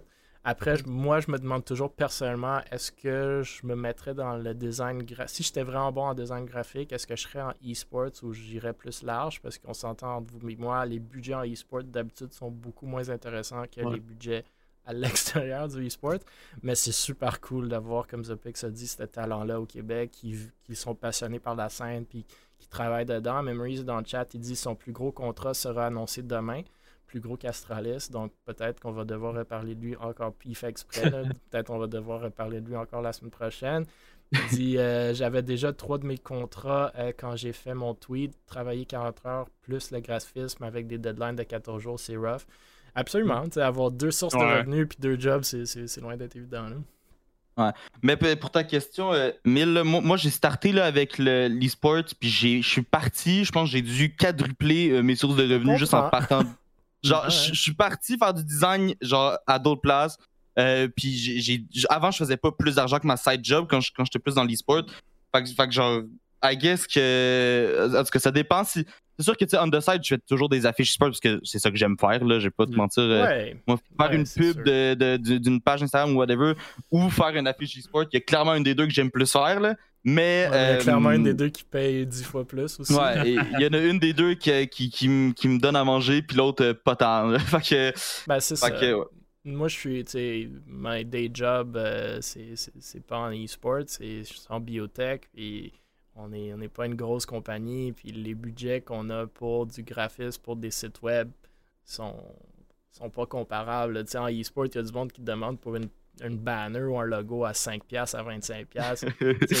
c'est un classique, ça. Moi, j'ai demandé justement à du monde comme ça comme de me faire un logo, mais pour notre ma vraie compagnie biotech. Là, ils sont comme, ouais, je te le fais à 20$. Je suis comme, man, honnêtement, je peux même pas, je peux même pas montrer ça à mon boss, ce bill-là, parce qu'il va faire comme, man, c'est qui ça? Genre, je suis comme, prends 100$, 200$ minimum. Genre, tu sais, pour la même job, juste comme, moi, ça n'a même pas de l'air crédible de demander de payer. Non, non, il y, a, il y, a du monde qui travaille en bas du salaire. Tu sais, comme quand tu calcules les heures qu'ils travaillent dessus, au final, ça revient en bas du salaire minimum. Parce qu'on est habitué à cette scène-là où est-ce que tu vois des gars qui font des Fortnite highlights de 5 minutes pour 5 piastres, tu sais. Puis il y a du monde après qui, même pour le 5 piastres, sont comme « Ah, c'est pas mal cher, l'autre, il le fait à 2 piastres. » Je suis comme « My God, comment vous faites, là? » C'est comme... Je comprends pas. Puis tu sais, c'est correct, tu, tu te donnes un portfolio, mais justement, je pense qu'il y a beaucoup de monde qui charge pas assez. Après, c'est drôle à dire parce que si tu veux travailler dans l'e-sport, il n'y a pas tant de budget non plus. Je ne vais mm. pas vous cacher le fait qu'Able, on met pas beaucoup d'argent dans notre graphisme, sinon très peu. Donc, c'est un, c'est un œuf ou la poule. Si tu veux œuvrer en e-sport, il y a des façons d'aller chercher de l'argent. Comme Memory, je suis sûr qu'Astralis, une compagnie publique, ils, payent. Mais je pense. C'est, toujours un peu le, trade-off quand tu veux travailler dans ta passion, dans ton domaine où tu es passionné. D'habitude, tu es un peu moins payé. C'est la même chose pour les sports traditionnels. Tu vas aller faire du marketing chez les Canadiens de Montréal versus du marketing chez Imperial Tobacco, c'est, le double du salaire. Mais euh, bref. Je sais pas si vous avez d'autres commentaires ou réactions là-dessus. Ben, moi, c'est sûr que genre, si tu fais. Si tu, fais le design graphique, mais je, je dirais. Moi, voyons. A pas tous tes, tes œufs dans le même panier, comme qu'on dit. Hein. Comme, fais pas juste focusser sur les sports. Comme, ouais, exact. Mets-toi large. Fais, fais, plus que du e-sports. Parce que sinon, si, si, ton, si ta branche de e-sports tombe à terre, t'es fait. Et plus rien. Ouais. Ah, mais tu sais, encore là, tu sais, mettons, moi, j'avais. Tu sais, genre, l'e-sport, ça m'a apporté toutes mes occasions parce que je, me je m'étais fait approcher par un, un, gars qui faisait de la course automobile. Puis lui, ce qu'il avait vu sur mon portfolio, c'était mes affiches e-sport full agressives, right? Avec le, les, les shots de peinture, puis tout. Puis ça, il savait même pas que c'était pour CSGO l'affiche, mais il la trouvait vraiment hot, puis ça fitait dans son branding de courseur agressif. Fait qu'au final, tu sais, j'ai travaillé avec, j'ai fait une affaire dans un style, ben, évidemment légèrement modifié. J'ai pas mis des guns CS puis tout de, sur son affiche, mais, puis, puis je travaille encore avec lui aujourd'hui. Puis genre, mm. il m'a apporté, euh, je sais pas combien d'opportunités euh, euh, pour que j'avance dans, dans, mon domaine. Fait, puis au final, tout ça, c'était grâce à mon portfolio qui avait juste de l'e-sport dedans, right? Fait je, pense que des, je pense que ça peut quand même être cool là, de. Surtout si tu développes ton propre style, absolument. Mm. Ouais, ouais. Mais tiens, en ce cas-ci, parce que le gars était intéressé par un style et non par les sports. Mais non, c'est une belle place où est-ce que justement tu peux build ton portfolio, comme tu as dit Bernie, puis je pense que Memories l'a fait, puis on espère que ça va juste aller de fil en aiguille vers des plus grosses affaires. Puis euh, il tease déjà le fait que ça arrive, donc euh, super content pour lui. Écoutez, on va passer à la prochaine nouvelle qui, euh, je vais vous le cacher, est, absolument off the wall, vient du champ gauche, sort de l'ordinaire. cette semaine, on apprend que Wolf Cadelis, Cadelis est recherché dans le cadre d'un trafic d'êtres humains à Niagara Falls. Pour ceux qui se demandent pourquoi on parle de cette nouvelle dans le cadre d'un podcast axé sur la scène de sport électronique québécoise, eh bien c'est parce que Wolf est aussi connu sous le pseudo de 2R Le Loup, anciennement fondateur de Team 2 Relax, une organisation e-sportive québécoise qui a fermé ses portes plus tôt cette année et laquelle nouvelle nous avions couvert sur ce podcast. Bref, le loup serait donc toujours recherché par la police comme étant un troisième suspect dans le cadre d'un trafic d'humains à Niagara Falls. Ceci vient après que la police de Niagara ait mené une enquête en juin dernier sur le trafic d'une victime féminine à Niagara Falls. La police ont arrêté le 6 août dernier un homme et une femme de 21 ans à Brossard dans le cadre de l'enquête, mais elle serait toujours à la recherche, du moins aux dernières nouvelles que j'ai vues, de Le Loup comme troisième suspect dans cette affaire. Le Loup, ou Wolf Cadelis, 25 ans de Montréal, est donc recherché pour avantage matériel financier, trafic de personnes de plus de 18 ans, publicité pour les services sexuels d'une autre personne, trafic de personnes par l'exercice d'un contrôle, avantage matériel de services sexuels et avoir procuré ou exercé un contrôle. Ceux avec l'information sur l'emplacement de le loup sont demandés par la police de les contacter, bien entendu. C'est d'ailleurs Zopix qui m'a tagué dans cette histoire sur Twitter et le loup est venu répondre sur Twitter qu'on devrait l'inviter au podcast. Donc le gars est recherché par la police, il être sur notre podcast. Je sais pas malheureusement ou heureusement, j'ai pas j'ai pas vraiment comme fait suite à sa demande. Je sais pas quoi vous dire. Je, pense que c'est heureusement, écoute. je, je, la trouvais vraiment bizarre.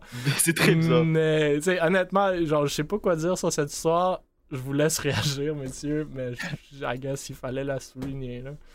Non, mais là, je pense que c'est un de tes, de tes tops des, des euh, sujets les plus bizarres que tu auras passé sur le podcast, là, Parce que. Non, non, mais le, c'est juste complètement cinglé comme histoire parce que dans le temps, je sais que ça avait. Genre, 2 heures, ça avait comme semi-fermé parce qu'il, genre, entre gros guillemets, scamait un peu joueurs ou je sais pas quoi. Pas des joueurs. ouais. Mais là, moi, parce que tu sais, il y a l'affaire du trafic humain que, genre, ben, je pense qu'il n'y a pas de débat. On est tous contre le trafic humain puis toute la liste d'affaires qu'il y avait dans, dans, son, dans son post. Euh, mais concrètement, genre, c'est surtout le monde qui se sont fait payer dans 2R. C'était de où sortait l'argent à ce moment-là? Genre, les, joueurs de Fortnite de 13-14 ans, quel argent ils ont reçu dans leur compte, euh, on sait pas trop, c'est un peu louche. Euh, je, je, sais pas, je pense que c'est juste pour. Euh, c'est juste pour que les gens comprennent de pas toujours faire confiance à ok c'est cool l'argent puis tout mais faut checker c'est qui qui travaille derrière là. Euh, parce que tu sais au final il y a du monde il y, a des jeunes d'en bas de 18 ans qui ont travaillé avec ce gars là qui fait genre du trafic humain ou je sais pas quelle ben, affaire. pour être franc même si t'as plus que 18 ans genre je sais pas si c'est quelque chose auquel tu veux t'associer mais, mais tu sais c'est des affaires comme ça que c'est il y a beaucoup de jeunes je trouve dans l'histoire qui font pas attention à genre ok ouais c'est cool le gars il me donne euh, tel montant par mois pour aucune raison first of all mais Genre, c'est quoi le projet derrière? Ça va-tu durer? C'est qui qui travaille derrière? Euh, est-ce que ça a du sens de où, est-ce que c'est quoi sa source de revenus? Genre, il me donne du cash de où? C'est des affaires comme ça que le monde doit checker un peu plus parce que là, au final, sinon, tu te ramasses que ton owner de, de l'année passée, il fait du trafic humain. jamais à ce que ce soit ça. le Surtout pour quelqu'un qui genre sais, une petite organisation e-sportive québécoise où est-ce que Fine, il payait du monde, mais comme, c'est pas possible, là. C'est, ah, faut, faut se prendre en compte. Le Louis, après 2R, il a continué hein, à, faire du contenu. Il avait fait beaucoup de. Ben, beaucoup, peut-être 3-4, je sais pas, je me suis pas plus informé que ça, mais de, Twitch Date là, ou des trucs comme ça sur Twitch.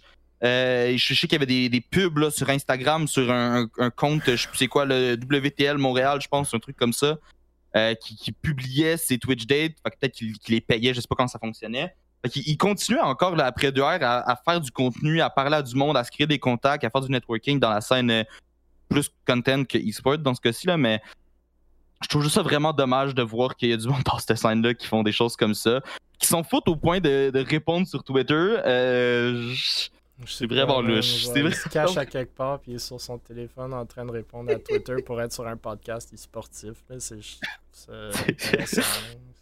ouais, on va t'inviter, hein, puis il nous encore vite, il y a une démarche. On SWAT, genre, euh, on essaie de voir il, est où avec son IP, puis... Bref, euh, je sais pas si vous avez d'autres réactions là-dessus. Là. Je tenais, comme je vous dis, à le souligner. C'est sûr que moi, je trouve ça absolument affreux de lire des trucs comme ça. Puis non seulement comment ça impacte la scène, mais juste le fait de savoir qu'il y a du monde qui font ça, c'est jamais le fun. Là, mais. Euh... 25 ans en plus, le gars il est pas tant vieux là, pour faire ça. Genre, je sais pas, c'est. Ben après, tu sais, quand tu lis ces trucs-là, il y a toujours. Il faut toujours comprendre dans les faits c'est quoi. là. C'est sûr qu'ils ont rattaché genre 10, 10 comme description de ce qu'il a fait. Ouais, c'est sûr. Ça, ça, ça, revient à comme un acte là, ou, une série d'actes, mais. Anyway. Ouais. Euh, mais tu sais, c'est aussi. Euh, c'est quoi donc euh, Tu sais, ben là, ça, vous le savez peut-être. Ben, genre, vous vous attendez à ça, là, mais tu sais, il y a la classique communauté de supporters, genre hashtag FreeLelou, je sais pas quoi. Là. Ça, c'est des. Là, on s'entend. Là. Je veux bien, là, mais ça reste pareil. ça, c'est juste des petits kids qui veulent. Je sais pas. Tu sais, comme. Malheureusement, l'Internet, c'est ça. Là, c'est il y a une nouvelle qui sort, puis peu importe le, sérieux de la nouvelle, il y a toujours du monde qui vont essayer d'être drôle, puis dans un sens, c'est correct, genre, faites ce que vous voulez, c'est l'Internet, mais comme, perdons pas de vue qu'il y a quand même une victime derrière tout ça, tu sais. Euh, non, c'est ça. Mais bon. Euh, ok. Euh, d'autres réactions? Ou est-ce qu'on parle d'Ubisoft? Ok. On va parler, encore une fois, d'Ubisoft. Donc, Ubisoft va discontinuer le volet multiplayer ou multijoueur euh, de 15 jeux supplémentaires cet automne. Ubisoft a récemment annoncé qu'il mettait fin au support de l'aspect multijoueur de plusieurs de ses anciens titres, notamment Assassin's Creed 2, 3 et Brotherhood, ainsi que Far Cry 3, Splinter Cell Blacklist et une version de Prince of Persia parmi d'autres. Euh, c'est pas des nouveaux jeux, mais le fait de perdre l'aspect multiplayer je pense, va vraisemblablement tuer du moins certains de ces jeux complètement. Euh, ils ont déclaré que cette décision aiderait à, concentrer leurs ressources sur des jeux plus récents. 15 jeux devraient donc perdre leur fonctionnalité en ligne le 1er septembre prochain, ainsi que les accès au DLC, donc euh, Downloadable Content. Je comprends qu'Ubisoft ne se porte peut-être pas super bien ces derniers temps qu'il soit logique d'un point de vue commercial de cesser de mettre des ressources sur les volets en ligne de certains anciens jeux.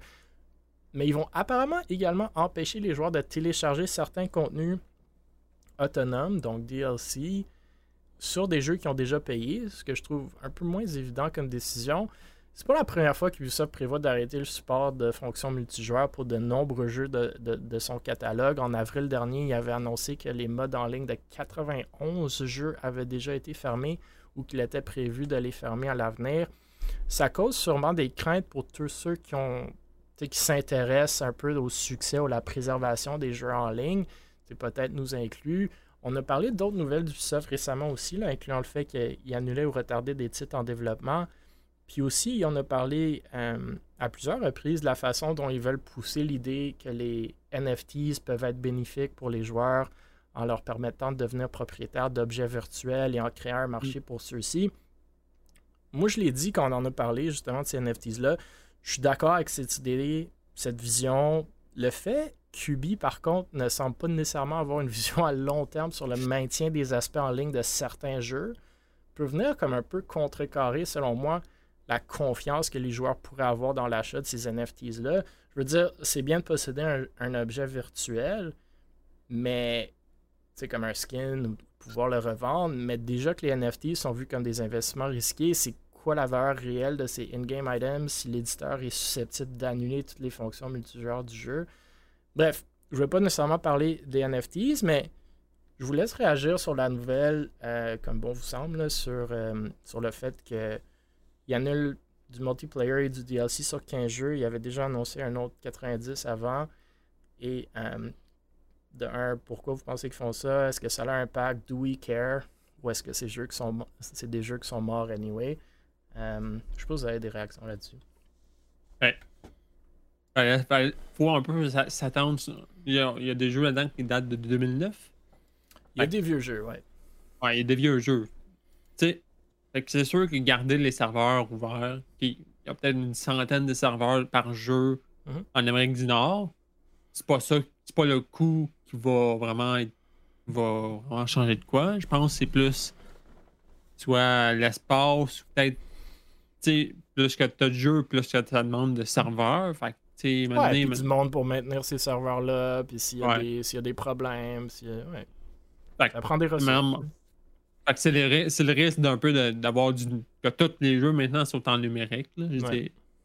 Steam sont capables de pouvoir stocker les jeux dans, leur serveur, mais quand tu as un serveur, quand tu as un jeu en ligne, ben, ça demande un serveur. Fait faut que tu, tu fasses un, maintien dessus, puis euh, après, de, après que le jeu soit sorti en 2009, rendu aujourd'hui, peut-être Ouais, tu regardes le player base, t'es comme, man, il reste 1000 euh, joueurs euh, qui se logent une fois par semaine. C'est peut-être. Ouais. Fait que maintenant, il faut que tu tires la plug sur des serveurs pour en mettre des nouveaux pour hein? que ceux-là remplacent des nouveaux jeux qui vont sortir. Fait que... C'est un peu la réalité de la, comme tu le dis, des nouveaux jeux, right? Comme hmm ça te fait de moins en moins souvent qu'un jeu n'est pas un aspect multiplayer ou du moins un aspect virtuel sur Internet. Ces jours-ci, il y a plein de jeux que si tu n'as même pas de connexion Internet, tu peux même plus jouer à des jeux. Fait que c'est. Tu sais, ça, ça laisse. Ça, ça amène comme un sujet où est-ce que. Est-ce qu'on devrait s'attendre justement à ce qu'on paye pour un jeu s'il n'est pas free to play? Mm éventuellement, on n'aura plus le droit d'y jouer, même si on a un ordi qui peut quand même le jouer parce que les serveurs vont juste plus exister. Est-ce que c'est quoi la. la c'est quand qu'une compagnie va décider de, de, faire ça ou pas le faire? Je sais pas. C'est une question hmm. intéressante à laquelle j'ai pas vraiment pensé avant. nous. Ben, ça fait. C'est drôle que la nouvelle sorte parce que ça vient contraster un peu avec le. La nouvelle de, il y a une semaine ou deux qui vient de sortir. Ceux qui connaissent le jeu Evolve, qui a été développé par 2K, euh, les serveurs multijoueurs, les serveurs de jeu ont été shutdown en 2018 et depuis une semaine ou deux, on sait pas pourquoi, les serveurs sont de retour online. Les personnes yeah, les serveurs joueurs. Et c'est genre, il y avait genre 10 euh, ou 15 joueurs en 2018 qui jouaient sur Steam quand ils ont décidé de fermer Shutdown sur Stepward. Puis là, on parle de milliers de joueurs qui sont revenus jouer tout d'un coup. mais le jeu n'est pas achetable sur Steam et unlisted sur Steam. Fait que c'est tout du monde qui avait le jeu. Mais si tu avais acheté le jeu, tu peux le redownloader, le réinstaller, puis jouer sur les serveurs de 2K. Ben 2K, ils font comme. C'est une bonne stratégie. Mais 2K, genre, on n'a pas réactivé les serveurs, on n'a rien touché, là. Je veux dire, on n'a rien fait. On sait pas un pourquoi. Gars qui serveurs de genre Il y a un gars, il y a, il y a, quelqu'un qui est parti rogue chez 2K, puis qui allait allumer des switches en cachette, puis. Il a fait, un LAN party avec ses amis, puis il a oublié de de fermer les Puis là, les, les Discord de communauté puis les Reddit du jeu Evolve sont en train d'exploser parce que tout le monde adorait le jeu. C'est une excellente stratégie de marketing. Mais puis là, là, il y a une pétition pour ramener, pour que Touquet ramène euh, whitelist le jeu sur Steam, mais ramène le jeu sur la boutique pour Moi, je fais ça avec mes enfants. Ils ont 2 puis 4 ans. Si je prends un jouet puis je le cache pendant 3 mois puis je le ramène, c'est comme si c'était un nouveau jouet. Tu sais. Ils sont comme Oh my god, un nouveau jouet C'est peut-être la même stratégie. Les gamers puis les enfants de 2 à 4 ans, comme on a la même mentalité. c'est ça.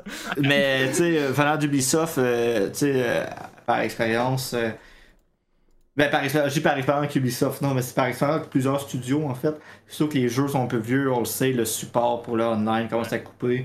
C'est, c'est pas nouveau, là. on remonte à la Xbox originale sur console avec les services Xbox Live, les serveurs de jeux qui shut down avec le temps parce que ça coûte trop cher à maintenir versus le nombre de joueurs qu'il y a. Tu sais, à un moment donné, c'est ouais, D'un, point de vue business. C'est des choses à s'attendre parce que le, jeu a fait son temps. sais Ils l'annoncent parce qu'ils disent de l'annoncer, mais honnêtement, tu sais, je, je, vous dis, qui joue encore à Assassin's Creed 2 en multijoueur? Il devrait, c'est ça, il devrait peut-être juste le faire sans l'annoncer, dire comme, écoute, guys, c'est fini. Et l'annonce, c'est officielle pour pas que le monde chiale. Ceux qui veulent 200 joueurs qui jouent, c'est comme, hey, mon serveur, il est où?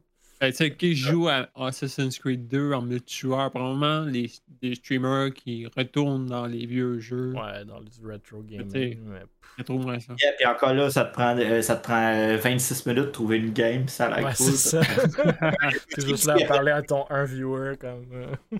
Exactement. Donc, ça, honnêtement, ça me choque pas. Je trouve ça dommage, mais ça me choque pas. Je suis pas surpris. Puis c'est pour mettre les ressources ailleurs. Il y a juste le point des DLC qui m'achète un peu plus quand même. C'est du contenu additionnel que les gens n'ont pas nécessairement accès. Euh, tout dépendant c'est quel type de contenu. Quand c'est des campagnes supplémentaires, des personnages, des armures, bon, si les gens veulent acheter le contenu additionnel, pourquoi pas? Euh, mais tu sais, bon, les serveurs additionnels online, mais tu sais. I don't know. Je trouve ça, je trouve ça dommage, honnêtement, mais c'est pas, c'est pas la première fois que une compagnie fait ça. Ça fait 50, 100, 15 ans. Les compagnies font ça mm. aussi quand le jeu est rendu désuet, ça coupe. Euh, ben, est-ce qu'il pourrait rendre un genre de open source serveur, genre que la personne peut ouvrir un serveur sur son PC ou son, son ordi? genre, CS, je pense que Counter-Strike, tu peux faire ça. tu peux runner des serveurs toi-même puis jouer avec tes amis. Ou... Ah, mais le jeu a 25 ans, là. Ouais. Parce que tellement ça fonctionnait il y a 25 ans, puis c'est ça. les jeux. Encore plus vieux que Assassin's Creed 2. C'est ça, les jeux qui font ça sont très rares, mais ouais. Evolve, c'est ça qu'ils ont fait quand, quand leur modèle d'affaires a pas fonctionné en 2016 ou 2017, euh, ils sont virés free-to-play avec euh, du peer-to-peer au niveau des serveurs. c'est ça. exactement. Avec du peer-to-peer, puis après ça, ils ont décidé juste de shut down la machine parce que bon, ça, ça, marchait pas du tout. Comme dit, les serveurs reviennent, puis c'est pas du peer-to-peer le serveur, mais personne chez UK s'explique pourquoi ça marche en ce moment. mais moi, je me demande, avec les ordi qu'on a aujourd'hui, puis tout le fait de, gens qui minent de la crypto-monnaie, tout ça, comme, ça serait pas un modèle peut-être viable, ou est-ce que les serveurs, man, c'est quasi nous qui, qui, les run plutôt qu'avoir des serveurs centralisés, mais bon, les coûts des serveurs ces jours-ci sont peut-être pas très, très immenses non plus. Euh, c'est une bonne question, honnêtement. Je pense que. Puis là, je m'y connais pas vraiment dans le domaine, c'est vraiment mon, d'opinion en général à ce niveau-là. Mais je pense qu'il y a deux points. La première, c'est euh, c'est toujours le sentiment de contrôle. Tu veux pas que les gens créent des choses, tu vas offrir une garantie, mais la garantie en réalité, c'est que tu contrôles tout ce qui se passe. Puis tu veux offrir ton environnement sécuritaire pour jouer à ce niveau-là. Euh, puis ils veulent dire à un moment donné, s'ils décident que c'est fini, ben c'est fini. Puis euh, on ferme les serveurs. Mais regardez, on vient de sortir euh, votre jeu préféré de l'année 2 qui sort demain. Fait achetez-le puis allez jouer sur ce serveur-là, tu sais. Parce qu'on close les serveurs de l'autre, tu sais. Overwatch, tu sais. C'est Call of Duty, c'est tout le temps ça à ce niveau-là. Non, non, mais ça, c'est le premier point aussi. Deuxième point, on dit, on parle entre nous autres oui, nous, nous quatre, on a des ordis puis sûrement une connexion Internet pour gérer ça, mais c'est pas le cas partout, malheureusement, à ce niveau-là. Euh, on dit oui, nous, on serait capable d'option, mais je pense pas que c'est une option non, pour il y en a, il y en a des jours où je joue à Valorant puis ça prend 10 minutes de rentrer dans la map parce qu'il y en a un que genre ça Il roule sur son toaster. fait imagine si c'est lui qui host la game, tu sais. parce que le host est choisi au hasard, mettons, ou whatever. Il est sur le Wi-Fi puis sa, sa mère a parti le faux micro. c'est ça. Exactement. Là. C'est sûr et certain. Fait oublie ça. Mais une option LAN, il y a quelques jeux qui en font encore en 2022. J'en ai vu. Euh, J'ai vu ton plus en plus rare. je pense, aujourd'hui ou hier, là, des, des, old school LAN. je pense qu'il y avait du monde qui ont organisé comme un Halo. LAN, Halo 2 euh, LAN, c'est vieille Xbox. il y avait genre une trentaine de consoles Xbox original avec les, avec les écrans Ça me rappelle toujours genre le classique photo de LAN avec le gars TP sur le plafond. Là. on l'a fait, on l'a essayé, ben, Tout le monde a essayé ça. Ben, tout le monde. Tous les boomers ont essayé ça dans le temps. exact. Mais il y a une méga communauté hein, pour euh, les, les, vieux jeux pis tout. Fait que je, je sais que. Tu sais, mettons, moi, ça me dérange pas plus que ça, mais je sais que la, décision du je n'avais entendu parler, qu'il y avait du monde, là, il était vraiment pas content. Là, euh, qui ferme ces jeux-là, là, parce qu'il Puis c'était pas euh, comme 10 personnes, il y avait quand même étonnamment. Ben, parce que moi, ça m'a étonné. Là. Il y avait vraiment une grosse communauté ben, de monde. Là, qui, 91 jeux qui annoncent, tu sais, comme une centaine de jeux. J'ose croire que, tu sais, individuellement sur chaque jeu, peut-être une couple de mille de personnes qui jouent encore, mais comme sur 100 jeux, il doit en avoir du monde. Tu sais, Assassin's Creed, c'est quand même du IP qui est. Fine, peut-être pas top of mind, tu joues pas à ça tous les jours, mais le monde revient des fois, justement, pour un peu de nostalgie pour, pour rejouer à ces jeux-là. Mais encore une fois, comme c'est un, une décision d'affaires. Je pense que c'est juste la réalité de, des, modèles d'aujourd'hui où est-ce que tous les jeux sont multijoueurs, mais c'est pas vrai qu'on va s'attendre à ce que ça soit en perpétuité sur tous les jeux, que hmm. dans 30 ans, je pouvais pouvoir revenir sur le jeu que j'ai joué euh, qui euh, au début même était même pas populaire. Mm. Tu sais, Assassin's Creed, tu, perds, le multijoueur, pas tant grave. Parce non, c'est ça, il y a quand même toujours l'histoire que tu peux faire single player. C'est ça. Il y a des jeux dans la liste où il y a juste un multijoueur. Mm. Ça, c'est un peu plus comme bah, too bad pour toi, mais mm. j'espère que c'est pas des jeux. C'était des free-to-play games. Je sais pas. OK. Dernier sujet de la soirée, euh, pas vraiment e-sportif québécois, mais euh, j'ai quand même trouvé intéressant comme, comme sujet de discussion. C'est Madame Zoom qui a publié aujourd'hui le fait d'aimer l'aspect interactif qu'offre le jeu euh, Cult of the Lamb. Donc, pour ceux qui ne le connaissent pas, même s'il serait un peu surprenant, Madame Zoom, c'est une streamer et TikToker québécoise et partenaire sur Twitch avec plus de 65 000 followers sur Twitch et 260 000 sur TikTok. Euh, si je ne me trompe pas, c'est aussi une créatrice de contenu chez Mirage, ou du moins c'est ce qui est affiché sur le site web de Mirage. Bref, euh, comme vous voyez à l'écran, Madame Zoom dit hier soir euh, sur Twitter que Cult of the Lamb est non seulement un jeu awesome, en bon français, mais ils ont fait la meilleure intégration Twitch qu'elle a vue à date. Elle enchaîne en disant espérer que les autres compagnies de jeux vont en prendre exemple. Elle dit que l'intégration avec la plateforme de streaming rajoute vraiment une expérience unique sur un stream. Indie Game of the Year selon elle. Donc pour ceux qui seraient encore une fois moins familiers, Cult of the Lamb, c'est un jeu d'action-aventure de type Rogue développé par les, euh, développeurs indépendants Massive Monster et publié par euh, Devolver Digital je ne vais pas tant parler du jeu en tant que tel, mais plutôt de l'aspect interactif duquel parle Madame Zoom ici. Essentiellement, pendant qu'un spectateur écouterait un stream du jeu sur Twitch, à tous les quelques minutes, deux options pop sur le stream hmm. et permettent aux spectateurs de voter, soit avec leur euh, point Twitch ou, soit sans, je ne suis pas certain, mais bref, soit pour une action positive ou négative. Donc, est-ce que tu veux aider le ou la streamer en question ou est-ce que tu préfères lui rendre la vie un peu plus difficile? Après les votes complets, une deuxième série d'options sont présentées euh, aux, spectateurs. Donc, si les spectateurs en majorité veulent rendre la vie plus difficile aux streamers en question, pourront maintenant voter pour une des trois options de comment le faire. Par exemple, des monstres plus hautement classés dans la prochaine caverne ou un boost dans le ratio des dégâts reçus par le joueur. Même chose si on a voté pour l'option d'aider le streamer plutôt que de lui nuire. C'est un concept qui avait été essayé euh, il y a quelques années par un développeur à Montréal, Scavenger Studio, qui a eu du, euh, drama euh, avec ce studio-là, mais on va pas en parler. Dans le cadre de leur jeu Darwin Project, qui était un jeu de bataille royale en ligne multijoueur, free to play, un peu dans le style de Fortnite. Dans ce jeu-là, les spectateurs pouvaient utiliser leurs Twitch Points pour créer des effets dans le jeu, comme une attaque nucléaire ou un dropshipment d'armes ou d'items je pense que c'est cool d'une façon de, laisser justement les, spectateurs interagir directement dans le jeu, mais je vous laisse réagir. Genre, vous, vous en pensez quoi? Est-ce que vous avez déjà vu ça? Est-ce que vous avez déjà participé euh, dans quelque chose de semblable? Et euh, qu'est-ce que vous pensez du potentiel ou même juste de l'idée? Je sais qu'il y a plusieurs jeux euh, qui, utilisaient, qui utilisent l'interaction Twitch. Mhm. Pas aussi intense que comme Land of God, que j'ai regardé hier un streamer aussi. Comme tu as l'option d'être dans un, dans un pool. Mhm. tu rentres ton nom, puis tu être choisi parmi les streamers, parmi les viewers qui ont, été, qui ont, qui ont décidé d'embarquer. Fait là, tu te ramasses dans, ton nom se ramasse dans le game avec dans le euh, jeu, ouais, personne. Un des personnages de ton nom. Puis, Le streamer peut interagir avec toi, puis toi, tu fais rien pendant tout, tu n'as rien à faire, mais c'est cool. Les votes, euh, le système de vote est, est hot. Euh, Ouais, c'est vraiment, vraiment nice. Ah, moi, j'avais. J'ai joué à un seul jeu qui avait ça, puis c'était Darwin Project, justement. Puis honnêtement, je pense que c'était un de mes jeux. Genre, je trouve ça tellement. Genre, je connais pas le drama, là, après, là, mais c'était un... honnêtement, ça m'a tellement fait. Euh... sexuelle dans le. Ah, ça, ça, du classique de développeur de jeux ouais, Ça, ça j'étais zéro au courant, mais peu importe. C'était honnêtement un de mes jeux préférés, puis tu sais, ça l'a comme il y, a, tout le monde a arrêté de jouer à un moment donné, puis c'est mort, là. Mais genre, quand je jouais à ça, puis je, dans ce temps, je stream un peu, je, un peu, une fois par mois, là, mais je trouvais ça vraiment cool que le monde qui était sur le stream pouvait participer. Le système d'interaction, je trouvais ça insane. Euh, j'ai pas vraiment joué à des jeux qui avaient. J'ai arrêté de, Genre, je stream pas non plus, là. Fait que genre, ça m'intéresse pas plus que ça, mais j'ai arrêté de jouer à des jeux plus interactifs. J'ai checké un petit peu les, streams de Cult of the Lamb, puis c'est vraiment cool. Euh, surtout pour les viewers, moi je l'ai checké en tant que viewer.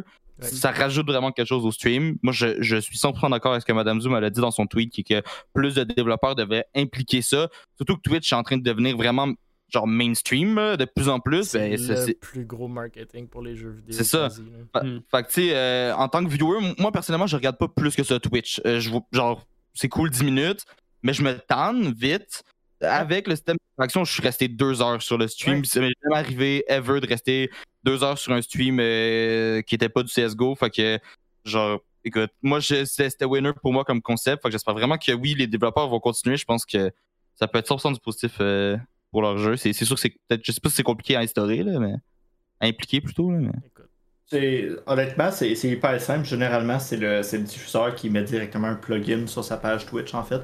le viewer n'a rien besoin d'installer, ça apparaît directement sur l'écran en option.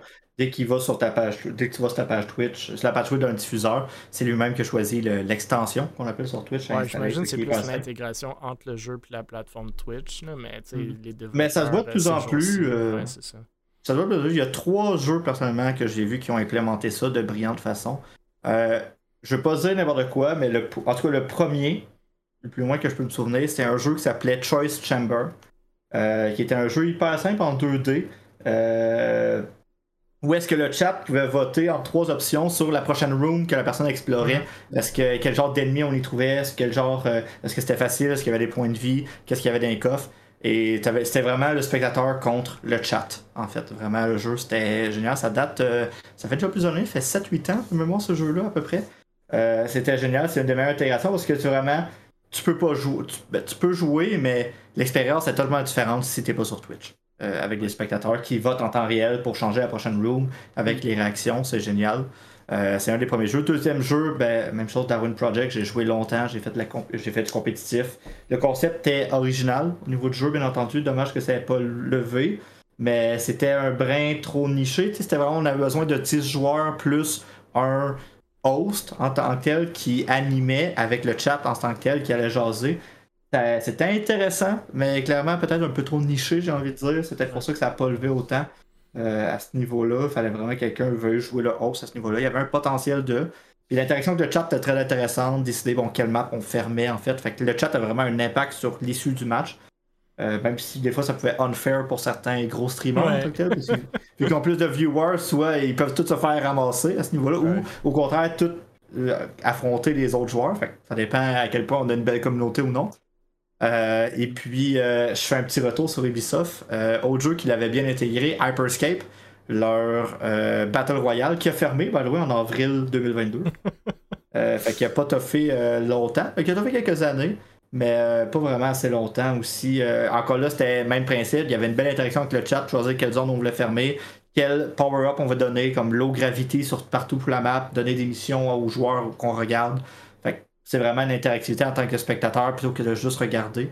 Euh, c'est quelques jeux qui l'ont bien intégré. Puis de ce que je vois, Cult of the Lamb euh, l'intègre bien. Il y a plein d'autres jeux qui l'ont fait. Je sais que la série Borderlands l'ont fait aussi, mais c'était pas. Euh, c'était très léger, j'ai envie de dire, à ce niveau-là. C'est tu regardais, puis tu pouvais avoir un pourcentage du loot, puis des armes, puis des armures que, tu, que le streamer tu regardais. Si tu mettais ton compte, tu avais une partie du loot qui allait dans ton compte. C'était ben, des mini-interactions, c'était bien. cool.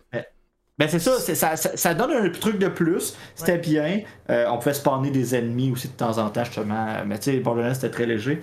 Mais de plus en plus, on voit ça, puis c'est vraiment bien pour vraiment avoir un, autre lien avec la communauté pendant qu'on joue que de juste on regarde l'autre, puis euh, il est pas bon, il crie parce qu'il meurt tout le temps, ou il est vraiment bon, puis il one-shot tout. Ça permet une autre interactivité. C'est pas pour tout le monde. Moi, je suis un.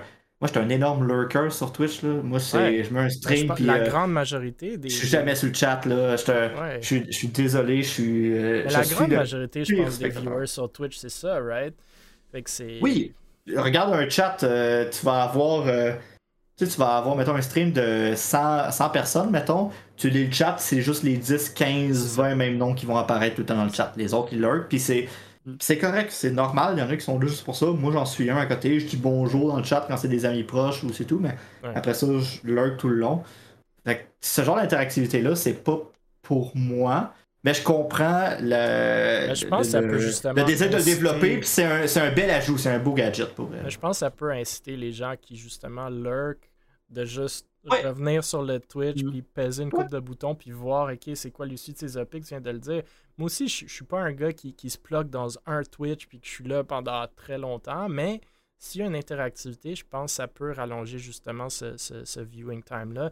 Moi, j'adore le concept d'intégration verticale, puis je l'ai même tweeté aujourd'hui. C'est l'intégration entre le développeur du jeu, la plateforme de stream, le créateur et le, spectateur ou le joueur ultime, je pense que c'est tellement une bonne idée, puis tout le monde y gagne. Tout le monde. Sans exception, tout le monde y gagne.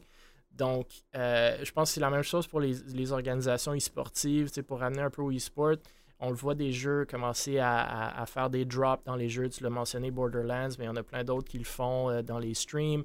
Euh, tu, peux aller chercher des skins de tes organisations, les acheter. Il y a un pourcentage qui va à l'organisation. Des finishers, on l'a vu dans Rocket League récemment.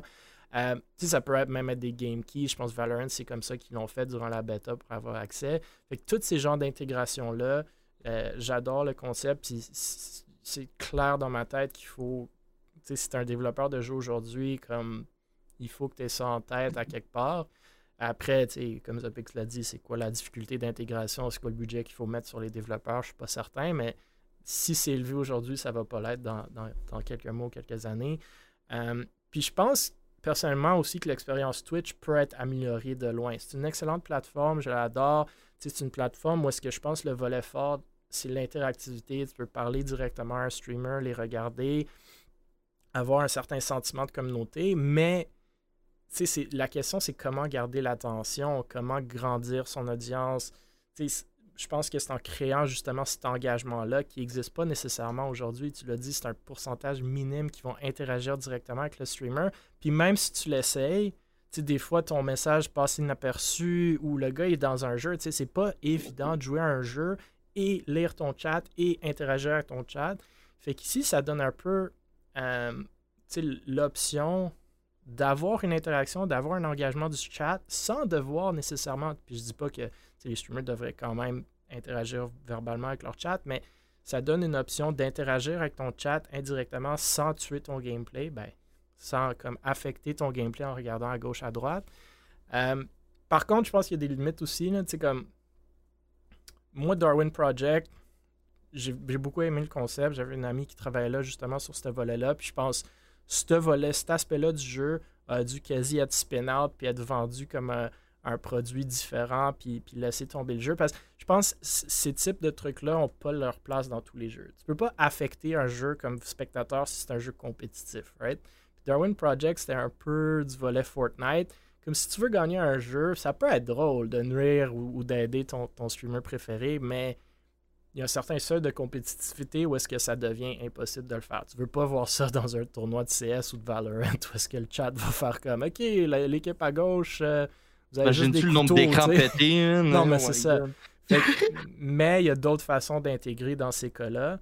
Euh, mais je pense que c'est vraiment, vraiment cool. Puis pour les créateurs de contenu, ça doit être tellement améliorer leur expérience et celle de leur fanbase quand tu, tu, cliques sur un bouton puis tu vois la réaction puis tu es comme Ah ouais, moi j'ai contribué au fait que je t'ai vraiment aidé puis tu as été content ou contente ou je t'ai vraiment fait chier puis tu été vraiment mécontent puis ça crée une dynamique avec ton chat, tu as des choses à dire. Des fois, c'est difficile, ben, des fois, souvent, c'est difficile pour des streamers de juste parler dans le vide, répondre à, des commentaires. Ici, tu as des choses auxquelles directement tu vas réagir avec ton chat. Ah, chat, merci, vous êtes trop cool. ah, man, chat, encore, vous me faites chier, comme, come on, tu sais. Euh, c'est vraiment nice. J'adore l'idée. Puis, euh, mm. je suis d'accord avec Madame Zoom, là, qui, euh, que les développeurs devraient vraiment s'y mettre là-dessus. Là.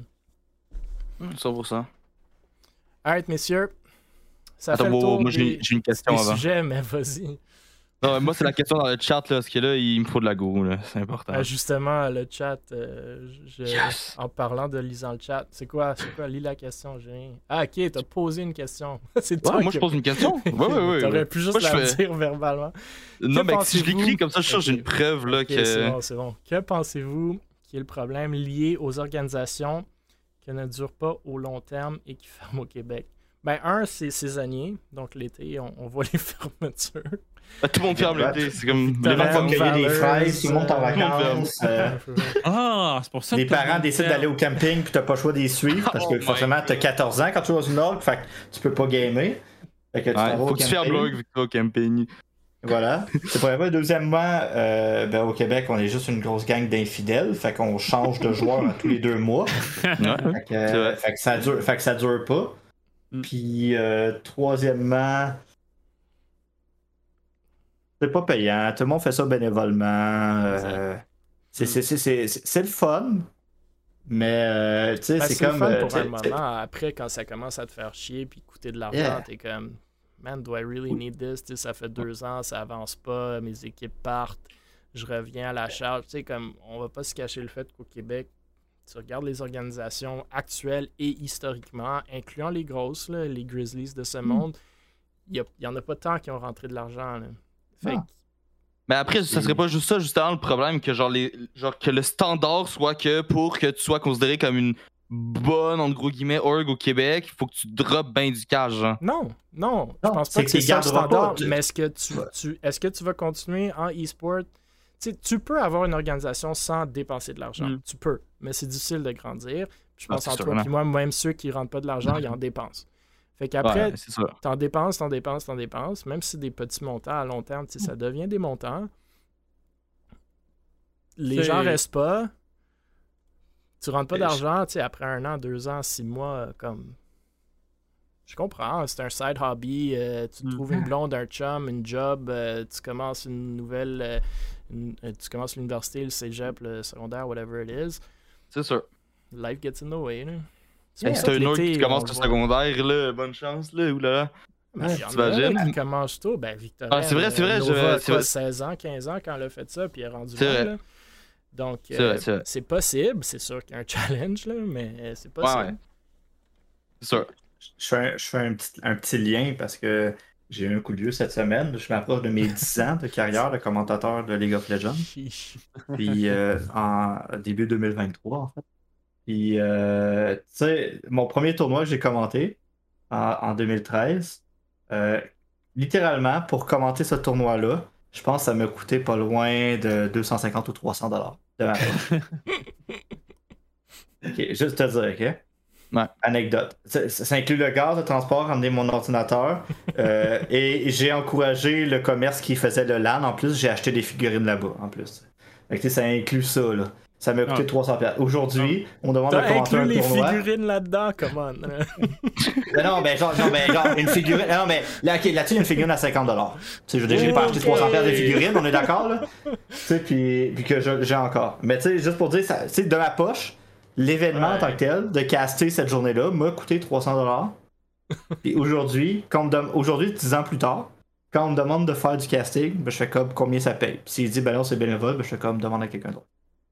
Aujourd'hui, les priorités changent. À un moment donné, quand tu donnes, les, les, besoins sont différents aussi. J'habitais chez papa-maman, j'allais aux études, euh, j'allais au cégep. Euh, mes parents m'avaient donné un char, j'avais rien à payer. Aujourd'hui, mm. aujourd'hui j'ai un condo, j'ai une maison. j'ai. J'ai... Un condo, t'as une que maison. Vous voulez savoir combien on paye hein? Firefox pour faire partie de ce podcast? Ah, comme tous les influenceurs et les gens en graphisme, en visibilité. Let's go! voilà. Euh. Non, mais c'est l'exemple qu'avec le temps, tu sais, oui, tu vas t'impliquer, mais tu t'impliqueras jamais à long terme parce qu'au final, tu gagnes rien. Tu gagnes, c'est du plaisir, c'est de l'expérience, c'est le fun, hmm. mais tu y gagnes rien concrètement, à moins d'être un fan fini, mordu à ce niveau-là, qui veut, c'est ton seul hobby, puis ça se peut, puis tant mieux, j'ai rien contre ça. Mais tu gagnes rien en tant que tel. Tu sais, je suis chanceux de dire qu'aujourd'hui, je, gagne un peu ma vie grâce à ça. Mais il y a 10 ans, ça n'aurait pas été le cas. Puis je dis que ça m'a coûté 300$ le premier, les autres d'après, j'ai dépensé de l'argent. Ça m'a pris un an et demi à peu près avant de recevoir mon premier chèque en tant que tel de sport. Puis c'était symbolique, mettons, ce chèque-là. Il couvrait pas toutes les dépenses. Mais l'organisation m'a donné. que t'as acheté. Il venait de... Ouais. Non, non, ben, euh, puis ce chèque-là, je l'ai encore, il est encadré, je l'ai jamais encaissé. Mais c'était symbolique. On m'a payé pour faire comme un événement e-sport. Ben, ça a été vraiment long, puis c'est pas compliqué. Je me suis claqué l'aller-retour Montréal-Québec dans la même journée euh, à, midi, puis je suis revenu à 3 h du matin. Ouais, c'est On m'a donné, 50$ pour faire ça. Là. Exact. Mais c'était symbolique. Ils m'ont offert de l'argent alors que je m'y attendais pas. Mais... Ah, ben ça, c'est hmm. encore mieux. Mais on le fait parce que c'est une passion. Puis, mais on le fait pour ça avant tout. Mais le faire 10 ans. Mais il faut que ça demeure le fun. Puis c'est le jour, c'est plus le fun que t'arrêtes. Puis tu sais, moi, moi j'adore faire les puis j'ai jamais voulu, voulu quitter. Mais même moi, des fois, tu sais, je me demande My God, ok, j'en mets de la job là-dedans, puis c'est de la job, puis c'est le fun, puis j'aime ça, mais il y a quand même de la job qui est pas excessivement le fun. Euh, après, t'es pas toujours apprécié par le monde qui rentre puis qui sort, puis c'est pas de leur faute, là, c'est mm. correct, tout le monde passe à eux-mêmes, puis, puis that's OK. Mais on rentre là-dedans parce qu'on est passionné du e-sport puis du gaming, mais le plus qu'on fait ça, le moins de temps qu'on a à gamer. Et, moi, je me demande des fois, euh, au lieu de faire le podcast, puis au lieu de faire des Able, puis au lieu de, je pourrais juste gamer avec mes amis le soir au lieu de faire tout ça, puis, veux, veux pas, ça, ça pourrait être plus le fun. Fait euh, il y a ça aussi il faut vraiment aimer le challenge, l'entrepreneuriat derrière. Là, je parle e-sport org, là, je parle pas nécessairement être commentateur, tout ça, mais une organisation e-sportive, c'est une business. Runner une business, hmm. c'est souvent chiant, mais euh, il faut que tu aimes ça. Il faut que tu aies la passion d'entrepreneuriat. Il faut que tu aimes ce challenge-là, justement, de Ah, j'ai pas l'argent, comment je vais aller chercher Qu'est-ce que je peux faire pour grandir ma communauté, de nouveaux contenus, ici, ça. Tu sais, ça, c'est le fun.